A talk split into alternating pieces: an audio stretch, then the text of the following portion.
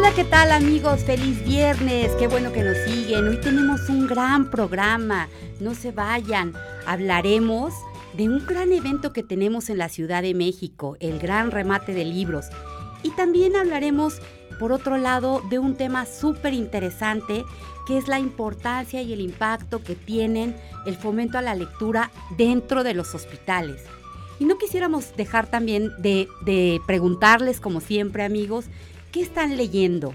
¿Qué libros tienen pensado leer? háganoslo saber, háganoslo saber a, través de nuestras plataformas en Mood TV, Facebook, Instagram, Twitter y también ya nos pueden seguir a través de los podcasts en Spotify.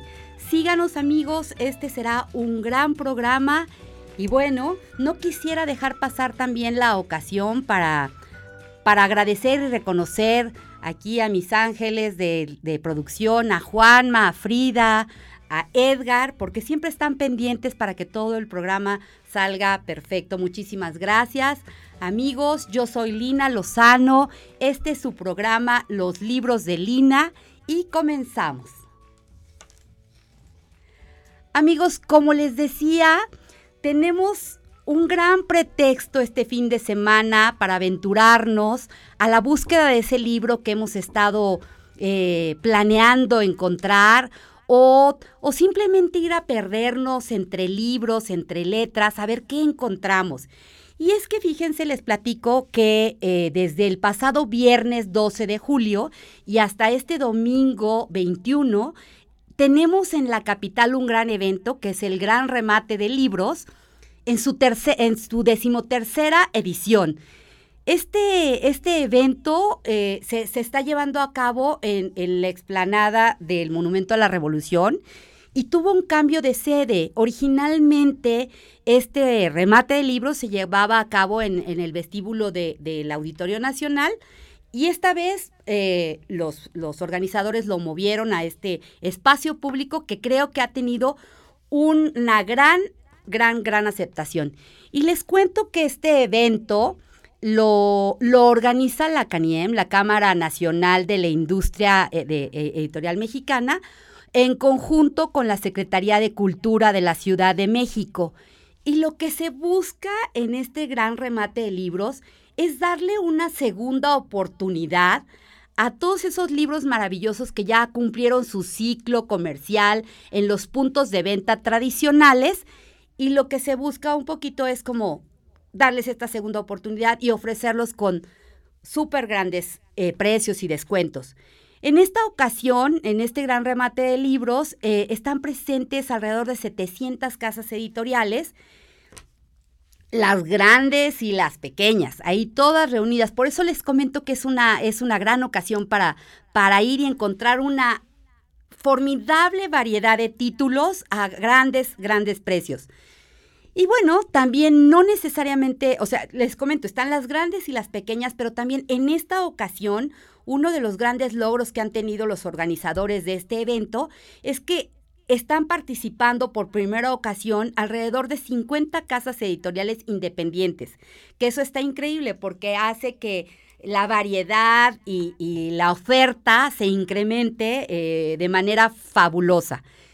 Eh, también el, hecho de que se haya movido el, la sede a este espacio público maravilloso eh, nos da la oportunidad de, de convivir en, este espacio, no solo lectores, no solo amantes de las letras que estamos en búsqueda del libro eh, codiciado, sino que también eh, se encuentran ahí pues muchas personas que por motivo de las vacaciones de verano igual están visitando la Ciudad de México. Y pues entonces el encuentro ha sido maravilloso. Creo que el éxito que ha estado teniendo este, este evento, ya hoy los números son contundentes, cifras oficiales nos, nos, nos muestran que al día de hoy ha duplicado la cantidad de visitantes en relación al, al evento del año anterior. Entonces, por eso quisiera invitarlos, amigos, no se lo pierdan. Realmente es una gran ocasión, como les decía, para encontrar un sinnúmero de libros de todos los temas, de todos los géneros y sobre todo a precios muy accesibles, con descuentos increíbles, muchas veces más allá del 50%. Y bueno, creo que sí vale mucho la pena eh, este fin de semana igual planear una visita con la familia, con los amigos y recorrer estos pasillos y perdernos, perdernos en los libros, que es lo que buscamos aquí en los libros de Lina. Y bueno, pasando a otro tema, eh, quisiera también eh, platicarles el día de hoy sobre, un, sobre una situación súper interesante, que es la importancia y la trascendencia y el impacto que tiene el tema de la lectura en los hospitales. Y, les quisiera comentar porque resulta que cuando de pronto la vida te pone un alto y, y, tienes que ir a un hospital por un tema, atender un tema de salud, ya sea porque sea un tema de salud personal o bien porque tengas un familiar en el hospital, de pronto las horas se hacen eternas y de pronto la estancia en el hospital, eh, generalmente cuando uno está en un hospital, estás, este, estás vulnerable, estás sensible y te encuentras en un espacio que no es ni tu casa, que no es tu trabajo, que, que, que, que la situación misma te está haciendo tener una pausa forzada.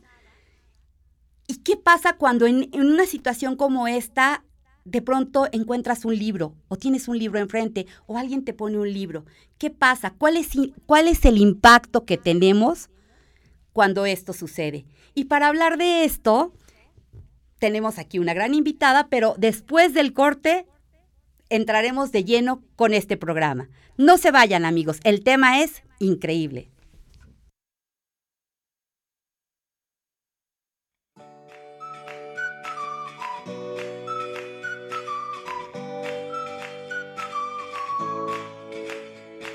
Hola amigos, estamos aquí de regreso en los libros de Lina como les decía, hoy tenemos un tema increíble que es sobre eh, la importancia de los libros en los hospitales, el fomento de la lectura en los hospitales. Y para hablarnos de eso tenemos el día de hoy como invitada a una queridísima amiga y una experta en el tema, la, la maestra Florencia Ramos Blancas. Florecita, muchas gracias por estar aquí con nosotros. Pues la, agradecida soy yo, Lina, por esa sensibilidad y esa emoción que pones al hacer las cosas y que pusiste para invitarme, pues aquí estoy con mucho gusto. Muchísimas gracias amigos, les comparto de Florecita. Florecita me, me, pasó aquí su semblanza y se las voy a leer porque me decía, haz, haz hincapié, Lina, en que lo primero que soy es soy una feliz mamá de dos hijas maravillosas y abuela de dos niños que día a día iluminan su vida. Pero también les platico que Florecita es licenciada en pedagogía, con estudios en sociología y maestra en pedagogía por la Universidad Nacional Autónoma de México. Florecita ha trabajado durante más de 40 años en la promoción de la cultura infantil y tuvo a su, cargo el, departamento de presentación artística del programa Alas y Raíces a los niños de Conaculta y coordinó nueve ediciones a nivel internacional del Festival de Teatro Títeres Mireya Cueto, así como los festivales de la pista al escenario y la música infantil. Fue directora de la Biblioteca Hospitalaria Cuenta con Nosotros en el Hospital Infantil Federico Gómez y coordinadora de proyectos especiales del patronato del mismo hospital.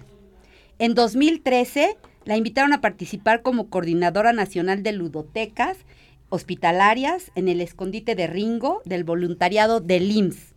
Actualmente, Florecita coordina a nivel nacional las ludotecas hospitalarias Mico y Somundo del voluntariado de Pemex y es autora, que esa no me la sabía, del libro autobiográfico El espejo, del cual nos también nos hablará. Claro que sí. Platícanos, platícanos, esto está increíble, o sea, porque yo aquí en el programa hablo mucho de, la importancia del fomento a la lectura, por, por todos los beneficios que nos trae como, como, como seres humanos, como personas. Pero, pero saber que, que, también hay esta posibilidad en un espacio en donde de pronto siempre yo digo que cuando estás en un hospital, la vida te pone un alto, un alto y te hace, te hace hacer una pausa involuntaria. Entonces de pronto encontrarte en esa pausa involuntaria, donde a lo mejor estás vulnerable porque tienes un tema de salud o tu familiar está hospitalizado y tienes que pasar largas horas en el hospital, de pronto que aparezca un libro en ese mundo, ¿Cómo, cómo, cómo es que se da esto, Florecita? Bueno, mira, eh, yo pienso que puede uno reconstruirse a sí mismo a través de la lectura. Dice Michelle Petit, una antropóloga francesa, que ha investigado muchísimo sobre la relación entre los lectores en momentos de crisis, de catástrofes, cuál es esa relación que tienen con los libros. Y ella dice también que precisamente en esos momentos traumáticos los libros vienen al rescate.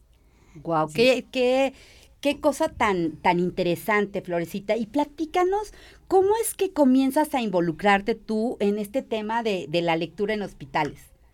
Bueno, mira, hace muchos años eh, yo empecé con talleres de lectura para niños. Yo vivía en Ciudad del Carmen, en Campeche.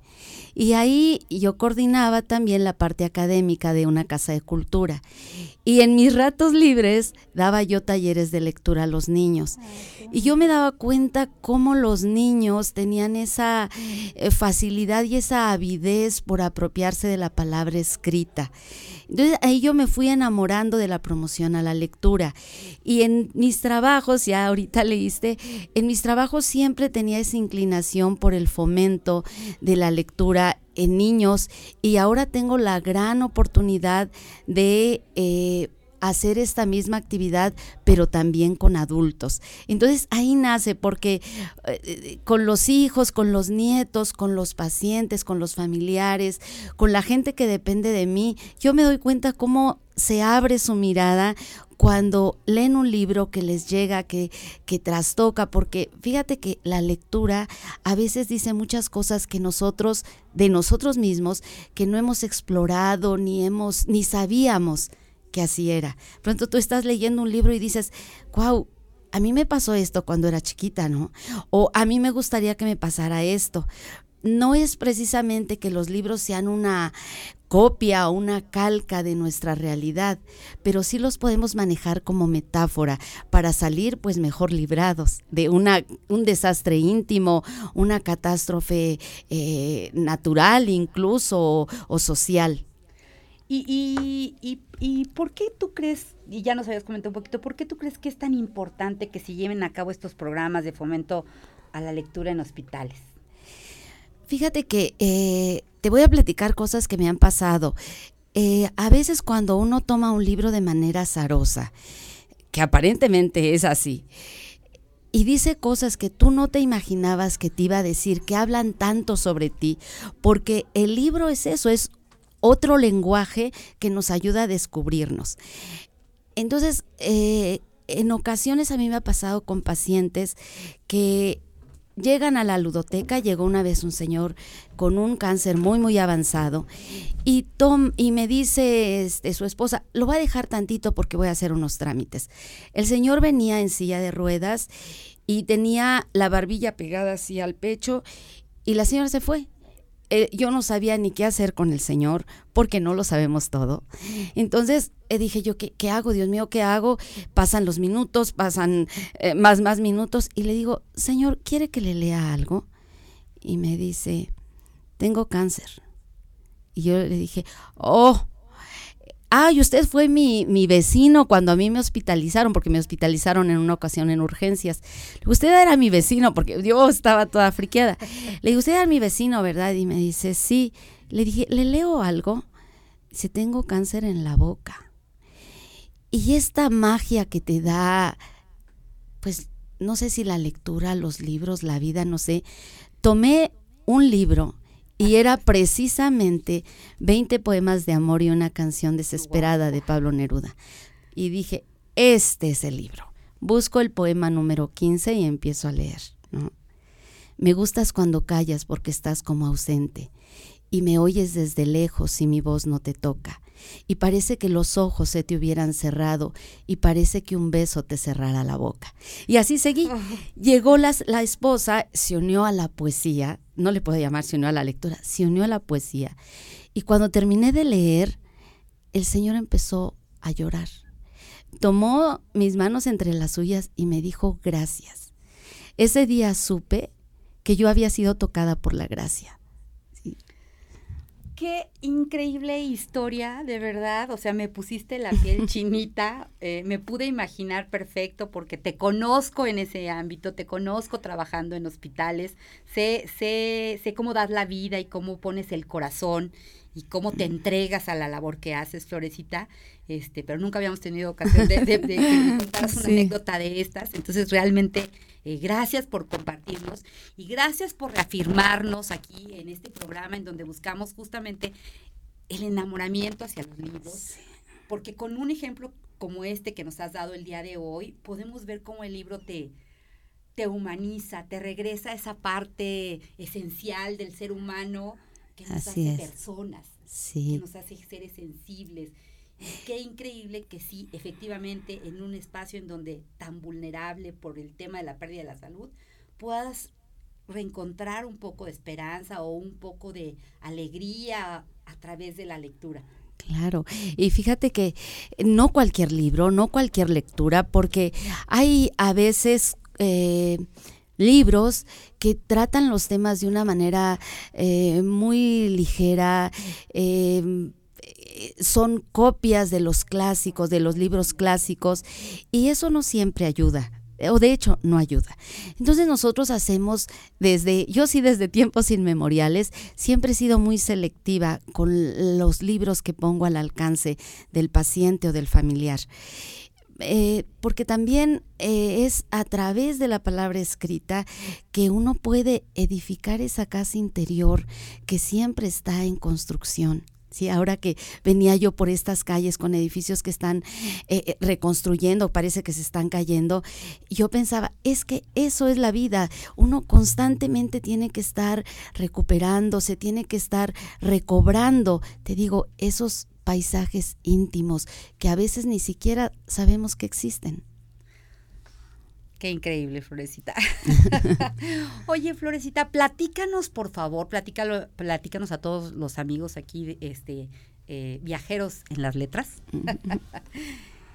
¿Cómo es que trabaja la ludoteca eh, Amigos de Mico eh, en, el, en el hospital de Pemex? Florecita, como les decía, es, es la coordinadora del voluntariado en toda la red de hospitales a nivel nacional de los hospitales de Pemex y tienen sus ludotecas, las ludotecas Mico y sus amigos. Mico y su mundo. Mico y su mundo. ¿Cómo funciona? ¿Cómo funciona? Bueno, mira, eh, es un programa tan extenso, tan variado, que la gente que estamos dentro ni siquiera nos damos cuenta.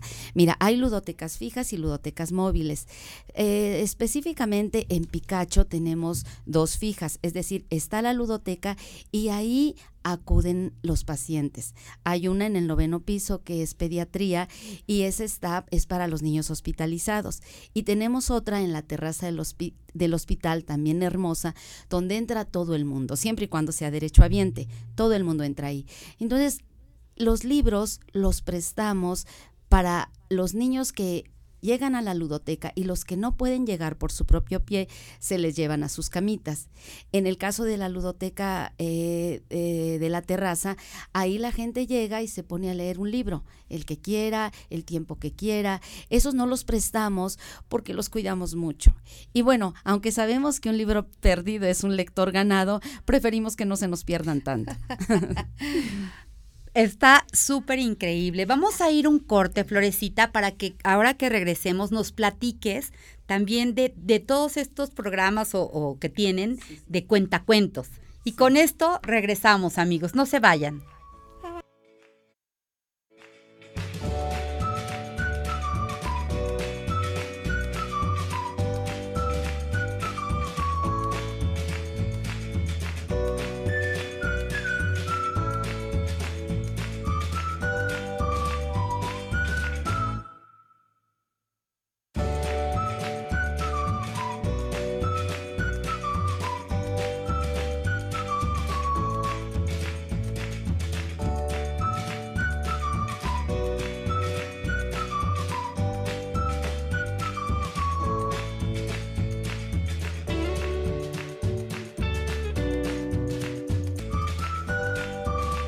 Amigos, estamos aquí de regreso en los libros de Lina con Flor Ramos que nos viene a hablar sobre la importancia el fomento a la lectura en hospitales. Y nos estabas contando, Florecita, estas experiencias increíbles en hospitales, en tu día a día.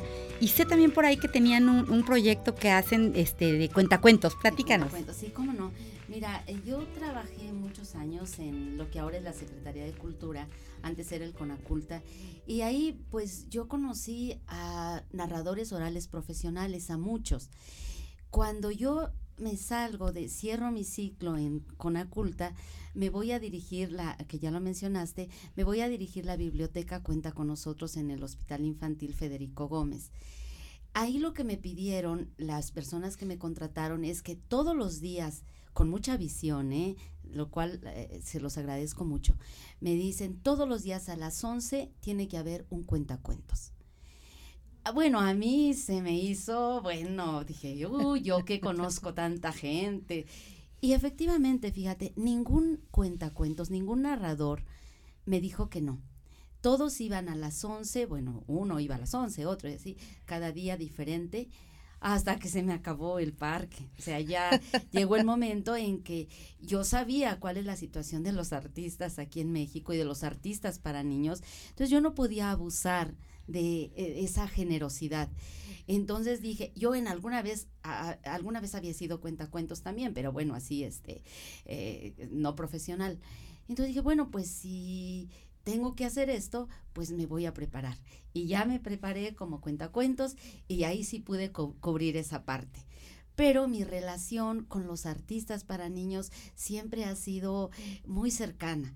Entonces ya cuando me voy a otros hospitales, empiezo a viajar por este mundo, yo eh, los invitaba a que fueran a contar y iban o hacía los convenios con la, con la Secretaría de Cultura o con el Fondo de Cultura Económica y ellos nos proporcionaban a los cuentacuentos. Y eh, se fue creciendo la fama. Entonces ahora hay un grupo de estudiantes de, narración oral del Centro Cultural Elena Garro que van dos veces al mes al hospital. Eh, ellas tienen un programa que así le pusimos, tres cuentos al día asegura mejoría. Y la Secretaría de Cultura también ya nos dio dos cuentacuentos más cada, cada mes, entonces tenemos cuatro. Y cuando faltan, pues, bueno, cuando necesitamos un espacio, pues voy yo. Qué increíble y qué, qué, qué acogida ha tenido entre, entre la población infantil este tema de los contacuentos. Pues fíjate que eh, es que eh, de verdad eh, los cuentos son también juego. Entonces para los niños el juego, tú sabes la importancia, ¿no? Que tiene para el niño en su desarrollo, que es aprendizaje, que es divertimento, que es gozo, que es placer. Entonces cuando llega la cuenta cuentos, juega con ellos a contarles un cuento y en realidad están ellos imaginando o haciendo una travesía por una historia. Entonces, esa experiencia ha sido muy bonita, lo mismo con adultos, ¿no? El adulto aparentemente, eh, sobre todo en una cama de un hospital, está rígido, está serio, pero cuando empiezan las cuentacuentos y sobre todo esto, los narradores orales escénicos, porque son los que tienen recursos escénicos, recursos teatrales y hacen que la historia sea más divertida. Qué, qué increíble, qué increíble. Sobre todo, eh, por ejemplo, nos platicabas de este noveno piso en, el hospital de Pemex, que, que, es ahí donde te, veo. Eh, en el noveno piso que tenemos a, los pacientes eh, infantiles, pacientes pediátricos eh, con temas de cáncer, ¿no? que, que, los ves ahí de pronto en la ludoteca, este, en estas largas esperas, pues debe de ser este, toda, toda una experiencia como, o toda una gran oportunidad, una posibilidad de salir de, toda esta situación adversa. Por supuesto, sí, sí, sí, mira, eh, para mí la lectura y el juego son bien importantes. Te voy a decir por qué, porque se entrecruzan, ¿no? Eh, cuando uno está leyendo o cuando uno está jugando, entonces viaja a una realidad paralela tú te olvidas. Por eso dicen, puede uno este, volverse un solitario cuando lees o cuando juegas, porque lo que está pasando en el mundo real a ti no te importa. A ti te importa lo que te está diciendo el, el escritor, lo que te está diciendo la historia. A ti te importa que la persona con la que estás jugando no vea un resquicio para hacerte trampa. Entonces, uno está en esa realidad paralela y te fortaleces con el libro, te fortaleces con el juego y ya regresas a tu situación actual más fortalecido. Y por ejemplo, para, para los padres de familia, que veo que generalmente siempre están acompañando las mamás, los papás a, sus hijitos que están hospitalizados, ¿también hay este espacio? ¿También hay algún programa especial para ellos? Tenemos, fíjate, que te vamos a invitar ahí porque ya nos hace falta.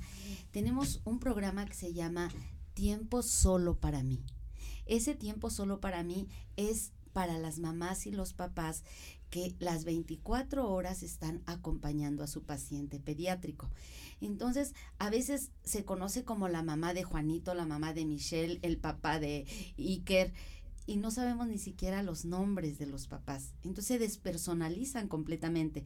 Entonces con este programa de tiempo solo para mí, ellos van a la ludoteca y ahí se les cuentan cuentos, se les pasa una película, va una psicóloga clínica a que hagan catarsis, porque fíjate, este punto es bien importante. Si, si, bien es cierto que el libro libera, que el libro ayuda, que el libro puede sanar la mirada, porque después de una pérdida, después de una pérdida de un miembro, de una pérdida de una pareja, de cuántas cosas, se mata la mirada. Se mata la mirada y las oportunidades de rehacernos ni siquiera las vemos. Entonces, el libro el juego sana la mirada. Pero no puede ser solo, ¿eh? Ahí no somos expertos eh, profesionales de la psiquiatría ni de la eh, tanatología. Entonces, ahí necesitamos esa colaboración, esos, estrechar esos vínculos con los profesionales para que podamos llegar a buen puerto. Y bueno, eh, quisiera platicarles un poquito aquí que Flor no, no solo fomenta la lectura en, el hospital, que es, es parte importante y, y, es el tema que nos, que nos compete el día de hoy, pero también hace otra serie de actividades justamente para llevar un poco de alivio y calidez a los corazones de, la gente que está en hospital, ¿no? Como, como el tema de las meditaciones eh, y otras muchas cosas más de actividades que haces, ¿no? Aparte del fomento a la lectura. Tenemos un programa bien bonito porque está Meditación que Sana, que lo da la Fundación Medita México. Eh, tenemos tres cuentos al día, Segura Mejoría. Tenemos Cuentos para el Alma con la Secretaría de Cultura. Eh, este, Cinito en el Hospital con una asociación que se llama Nido Social. Tenemos también eh, juegos, juegos tradicionales, juegos mexicanos para que esto no se pierda. Tenemos concursos, acabamos de, este, de dar a conocer dar a conocer no, pero ya sabemos quiénes son los ganadores de nuestro tercer concurso de dibujo, que tiene como objetivo ese precisamente, distanciarse de la pena o del dolor que te trae al hospital.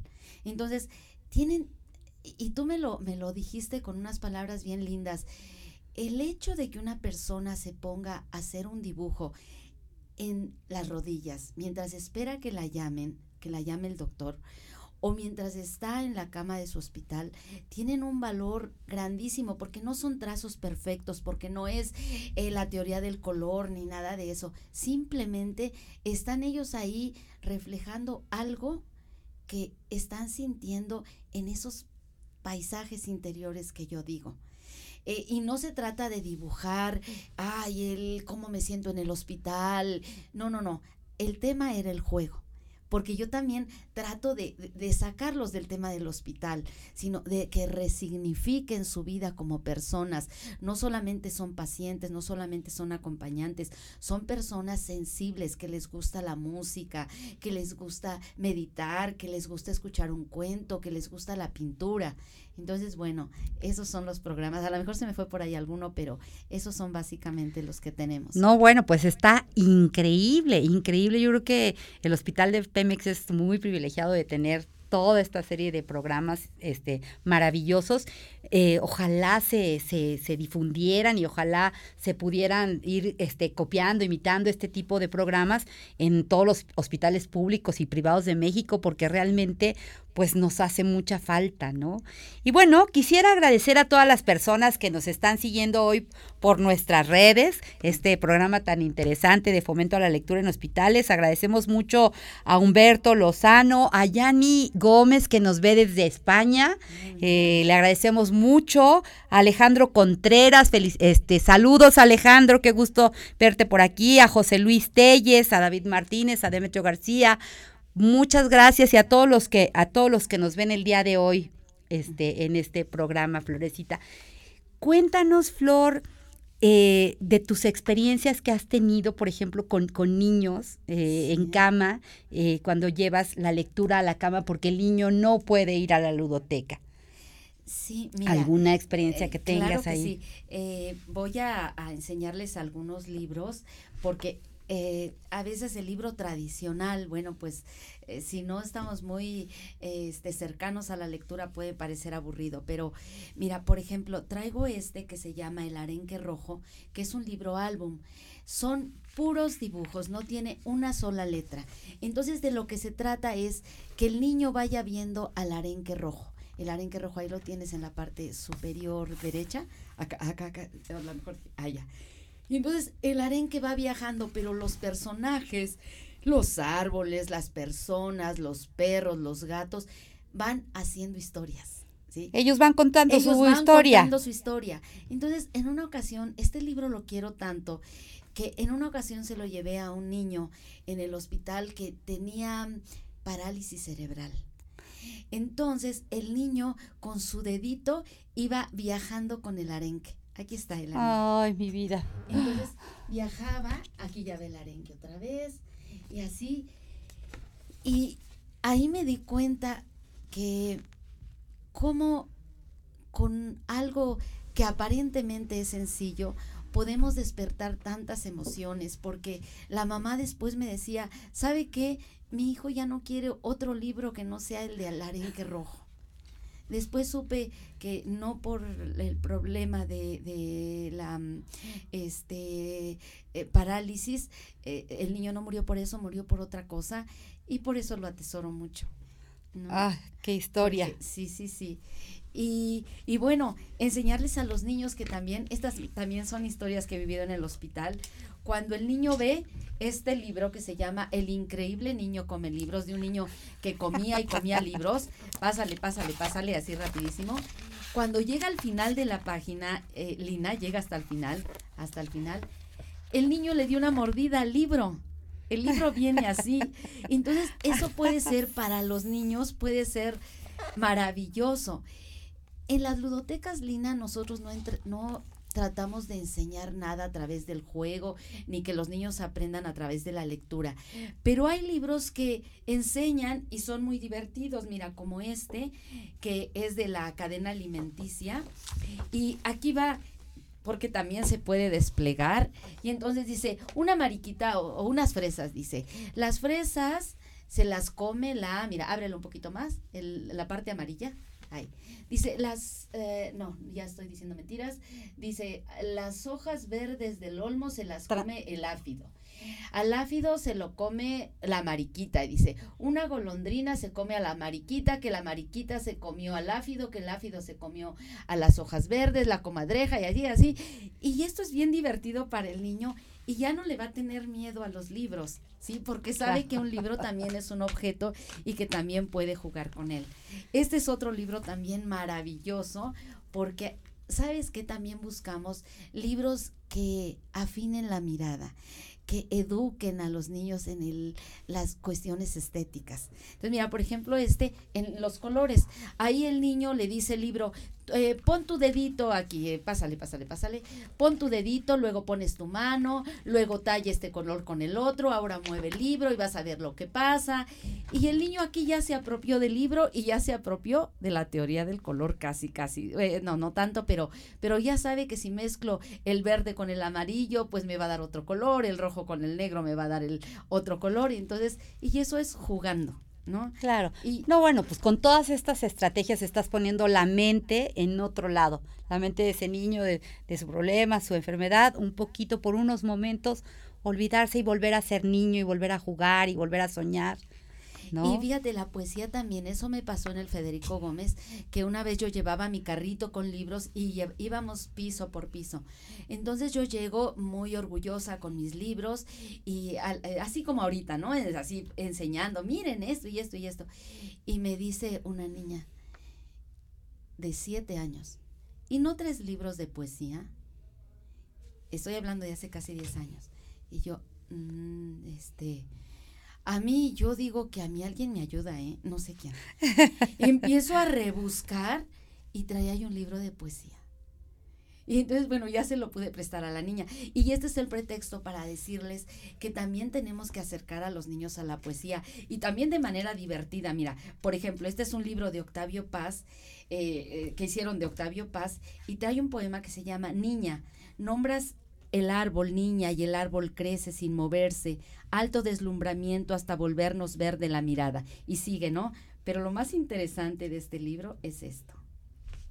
A ver, enséñanos para que, para que se lo enseñemos aquí a nuestros amigos del programa. Vean qué belleza, qué belleza después de leer un programa, un poema, tan lindo y ves. No, bueno. Y a lo mejor no al revés. A lo mejor primero te vas con el poema y luego juegas. ¿no? Y bueno, pues este, aquí también traje otro, El hilo sin fin, que es ahorita el premio Nobel para mí de libros.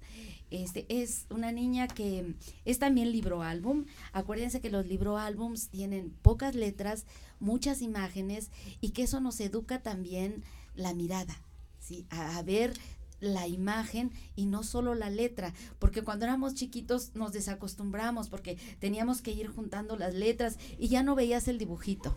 Y ahora tenemos ilustradores maravillosos que también pues están dando sus aportaciones a la lectura. O sea que también hay que afinar, por ejemplo, ustedes que están a cargo de esta maravillosa labor en hospitales y sobre todo trabajando con todos los pacientes, pero con particular atención hacia los niños, afinar muy bien los libros que van a poner eh, eh, en contacto con los niños, ¿no? o sea, que sean libros que verdaderamente curen el alma, apapachen, los distraigan, este, los sensibilicen, ¿no? Qué, qué, qué lindo, Florecita. Sí, y fíjate que también a veces nos enfrentamos a situaciones en las que, ahora que me preguntabas que mis experiencias con los niños, a veces es tal el sufrimiento físico que uno se queda pasmado. Entonces yo pienso, lo que voy a decir es más bello que el silencio. Y si no, pues no digo nada, solamente acaricio su manita, le doy una palmadita, ¿sí? Porque, porque el silencio también es, es poesía, también es lectura, también es ensoñación. Qué maravilla, qué maravilla, qué maravilla poder llevar este, este mundo, este mundo de letras a un espacio en donde se necesita muchísimo, muchísimo, donde necesitas ensoñación, donde necesitas imaginación, soñar, sensibilizarte, entrar a otros mundos, como siempre digo, los libros son puertas a otros mundos, mundos que están esperando ser descubiertos. Así es. Y, y bueno, qué mejor manera de descubrirlos en esos momentos de pausa, en donde te puedan traer un poco de calma y, paz, ¿no? Sí, sí, sí. No sé si tenemos un minutito todavía. Sí, claro que sí, adelante, Florecita. Fíjate que yo me censuré mucho mi, mi, novela, El espejo, siempre me la censuré, porque es ah, autobiográfica. Es tu, esta es tu este novela. no me habías contado, Florecita, es autobiográfica y yo no quiero que todos sepan mis avatares ni mis mis intimidades, ¿verdad? Pero hoy si me, me quiero dar esa, esa libertad de leerles un pedacito nada más. Adelante, es tu programa, es, tu programa. Es autobiográfico y es un diario. Entonces, esto me pasó en marzo del 2003. Dice así. ¿Por dónde entrarán los presos a la cárcel de San Fernando? Seguro es durante la noche por la puerta principal.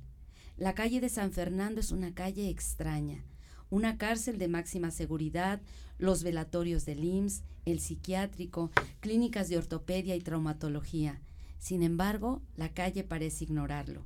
Es alegre y curiosamente frente al velatorio hay un salón de fiestas. La gente pasa sin conmoverse, ajena al dolor de los deudos, los enfermos y los presos. Sigue la invasión de Estados Unidos a Irak. Uno no sabe si leer los periódicos para enterarse, ver o escuchar las noticias, porque toda la información está manipulada. Se siente el, el control de Estados Unidos. Están revisando todo, qué deben pasar y qué no. Descaradamente han prohibido las transmisiones donde aparezcan bajas estadounidenses. Hace un frío rico. Es un viento helado. Me siento bien, un poco temerosa de cuál va a ser la actitud, etcétera. Wow, Florecita. Amigos, quiero decirles que Florecita no me había comentado de que tenía esta faceta de escritora. y no hablando de hemos, hemos, hemos, hablado aquí en el, programa de los libros de Lina de los libros gordos y los libros flacos. la no, la, la, el libro de, de Florecita, eh, nueve estampas de mujeres mexicanas, Tomo dos. Nueve, nueve, eh, son nueve ah, mujeres. Es, una colaboración. Es una colaboración, sí, sí, sí. Es un libro, es un libro grande. Sí. Ay, quieren que enseñemos aquí este libro. Jugando con Octavio quieren, Jugando con Octavio Paz, que trae poemas de Octavio Paz, este, para niños. Increíble, increíble. Y, que me gustaría también contarles, eh, Lina, de otra experiencia que tuve, eh, ya también yendo, a, esta es relativamente cercana en tiempo, iba yo con mi carrito igual y entonces llego a un cuarto eh, de hospitalización y nosotros tenemos por norma preguntar si quieren que pasemos o no, porque no podemos irrumpir la burbuja de la intimidad ni del paciente ni del familiar. Entonces, pregunto y me dice la acompañante, era una jovencita, me dice, no, no, no, no, no. Y yo pues no lo tomo personal, me di la vuelta. No había caminado mucho cuando regresa la chica y me dice, señora, señora, por favor, venga, mi papá quiere que le lea algo. Entonces, este, yo pues no soy ni enfermera, ni tanatóloga, ni doctora, ni nada, y veo al señor, estaba ya en un delirio. Entonces, este, me dice, dígame una oración, dígame una oración. Yo tampoco soy muy religiosa. Entonces, saco la Biblia y la abro en la primera página que pude y decía esto, lo que ahora vivo en el cuerpo, lo vivo por la fe en el Hijo de Dios, quien me amó y dio su vida por mí. Gálatas, versículo 2, capítulo 2, versículo 22. El Señor con esto cerró sus ojitos y se quedó tranquilo. Y también igual la hija me dio las gracias. No sé qué pasó con ese paciente después, pero yo también sentí que había recibido un gran, un gran regalo. Eh, eh, eh, por el Señor, por la Biblia, por, por todo, porque justamente estas palabras son las que el Señor quería escuchar. Qué, de verdad, qué increíbles historias nos has contado el día de hoy, Florecita, y no cabe duda que cuando uno pone tus talentos y tus gustos al servicio de los demás, eh, tu vida se transforma y logras tocar, tocar vidas a través, a través de ese amor que estás, que estás dando. Florecita, qué, qué increíble, de verdad. Oye, platícanos, este, ya casi el tiempo nos ha volado muchísimo en este programa, la verdad ha sido increíble. Eh, platícanos tú que estás tan metida en este mundo de los, de los libros, ¿qué, ¿qué autores son los que Flor lee? Bueno, mira, em, Elena Garro, por supuesto, Amparo Dávila, Amparo Dávila. Almudena Grandes. Eh, acabo de leer. ¿Y alguno de tus favoritos? Eh, mis autores favoritos, pues yo creo que es Elena Garro, fíjate. Yo acabo de leer ahorita eh, Novia Robada de Juan Carlos Sonetti, que también me parece un escritor maravilloso, pero es bien difícil. Novia Robada es un cuentito, pero ¿qué tiene Juan Carlos Sonetti, que me hace regresar y regresar y cada vez como en, en las pinturas, en las obras, eh, este, cada vez que lo vuelvo a leer encuentro una cosa que no había descubierto antes. Qué increíble. Eh, este, Juan Carlos Sonetti me tiene ahorita alucinada, lo mismo que Michelle Petit, que recomiendo muchísimo para los que eh, se dedican a la promoción. Ahorita, de la ahorita tomamos, tomamos este, tomamos nota. Tú eres una gran promotora de lectura. Felicidades, porque aparte la, lo promueves en un espacio en donde se necesita muchísimo de esto, de estos, de estos de estos aspectos que te da que te da los libros. Y Florecita, vamos a hacer un viaje rapidísimo en el tiempo y, vamos a remontarnos a la flor niña. ¿Qué, ¿cómo recuerdas que fue tu inicio en este mundo de los libros? ¿Te acordarás cuándo fue que te empezó a...? Por supuesto, y lo digo sin ningún reparo, ¿eh? Mi cuento favorito eran los de la pequeña Lulu. Para mí, yo quería ser como la pequeña Lulu. Yo tenía el, tengo el pelo lacio y eh, entonces verle sus bucles y ver cómo camina, así, no había caricaturas, ¿eh? pero yo me la imaginaba caminando y que no fuera admitida en el club de Toby y que contara cuentos a Memo y a, a la brujita cacle cacle y que se los mareara a todos, eso a mí me encantaba. Y hay una anécdota bien bonita porque desde chiquita yo leía los, los leía, leía las imágenes de la pequeña Lulú. Mi hermano, que es dos años mayor que yo y que él es toda una autoridad en las letras, este, desde chiquito, me decía, este, a ver, Flor, léeme el cuento. Y yo se lo leía y él decía, ¿cómo yo siendo más grande no puedo leer? Entonces ya, ya se va al kinder, pues yo me quedé porque estaba más chiquita. Y llega él un día y dice, oye, a ver, ya sabía juntar la L con la A, dice la A, ¿no? La, con la A, dice pa. Y entonces me dice, a ver, léeme qué dice aquí. Y yo, eh, pequeña Lulu, tienes que ir por tus patines a la casa de Memo. No, hermana, ¿qué dice aquí? Ah, eso, le dice la mamá que tiene que ir por una compota de manzana. No, hermana, esta, ¿qué letra es? Y yo, pues no sabía. Entonces va bien contento él con mi mamá. Mamá, mamá, mi hermana me engaña, mi hermana me engaña, no sabe leer. Entonces fue la pequeña Lulu. ya después, e, e, en, mi casa, y quien diga otra cosa, pues yo no me acuerdo, pero no había muchos libros, ¿eh? Yo leía este Memín Pinguín, toda la saga de Yolanda Vargas Dulce, todo eso me leí.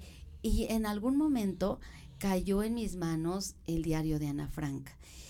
Y bueno. ese a mí me encantó. Y ahora, muchos años después, digo, ¿por qué me encantaba tanto si mi vida no tenía nada que ver con la de Ana?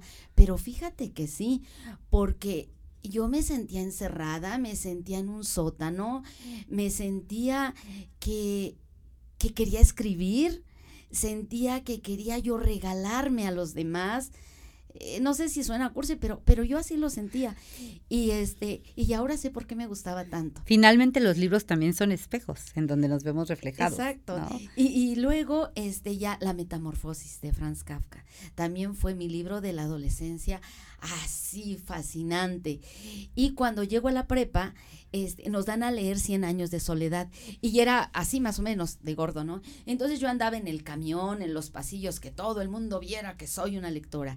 Y la maestra de literatura universal y iberoamericana nos hace un examen sobre Cien años de soledad y nos preguntan, la primera pregunta, ¿qué fue lo primero que los gitanos llevaron a Macondo? Pues yo ni me acordaba. ¿Quién sabe que yo ya no me acordaba de nada del libro? Entonces reprobé.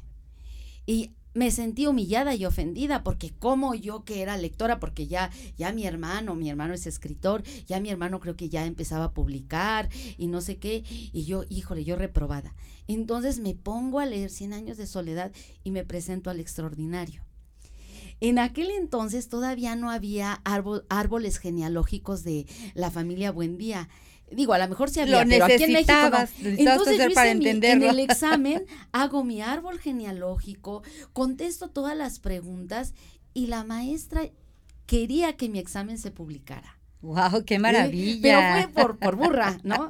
Por burra y que entonces dije, no, no quiero ser burra. entonces se habla de tu disciplina también con el tema de la lectura. Oye, el tiempo se nos ha ido de, volando, pero, pero no quisiéramos irnos, Florecita. De verdad, mil gracias por todo lo que nos has compartido. No quisiéramos irnos sin que a, a, nuestros amantes de las letras, a nuestros viajeros en las letras, nos compartieras tres consejos que le darías a todos aquellos que no se han decidido a integrar el hábito de la lectura en sus vidas. ¿Qué les dirías? Mira, que leyeran cosas eh, morbosas. Por ejemplo, el diario de Ana Frank puede ser, que leyeran eh, el eh, se me fue ahorita el nombre, este, pero que leyeran mm, relatos que los lleven a otros relatos más grandes, a novelas de largo aliento, pero que empiecen con cosas cortas. Eh, Edgar Allan Poe, por ejemplo, no todo, porque también es difícil, pero hay cuentos de él que nos pueden abrir las puertas a libros más complejos. Y pues ese sería mi consejo, que se lea por placer, nunca por obligación. Que cuando yo estoy leyendo un libro y no me gusta, lo cierro y lo dejo. No pasa nada, ¿no? No pasa nada. Y tome otro y vuelva a tomar otro.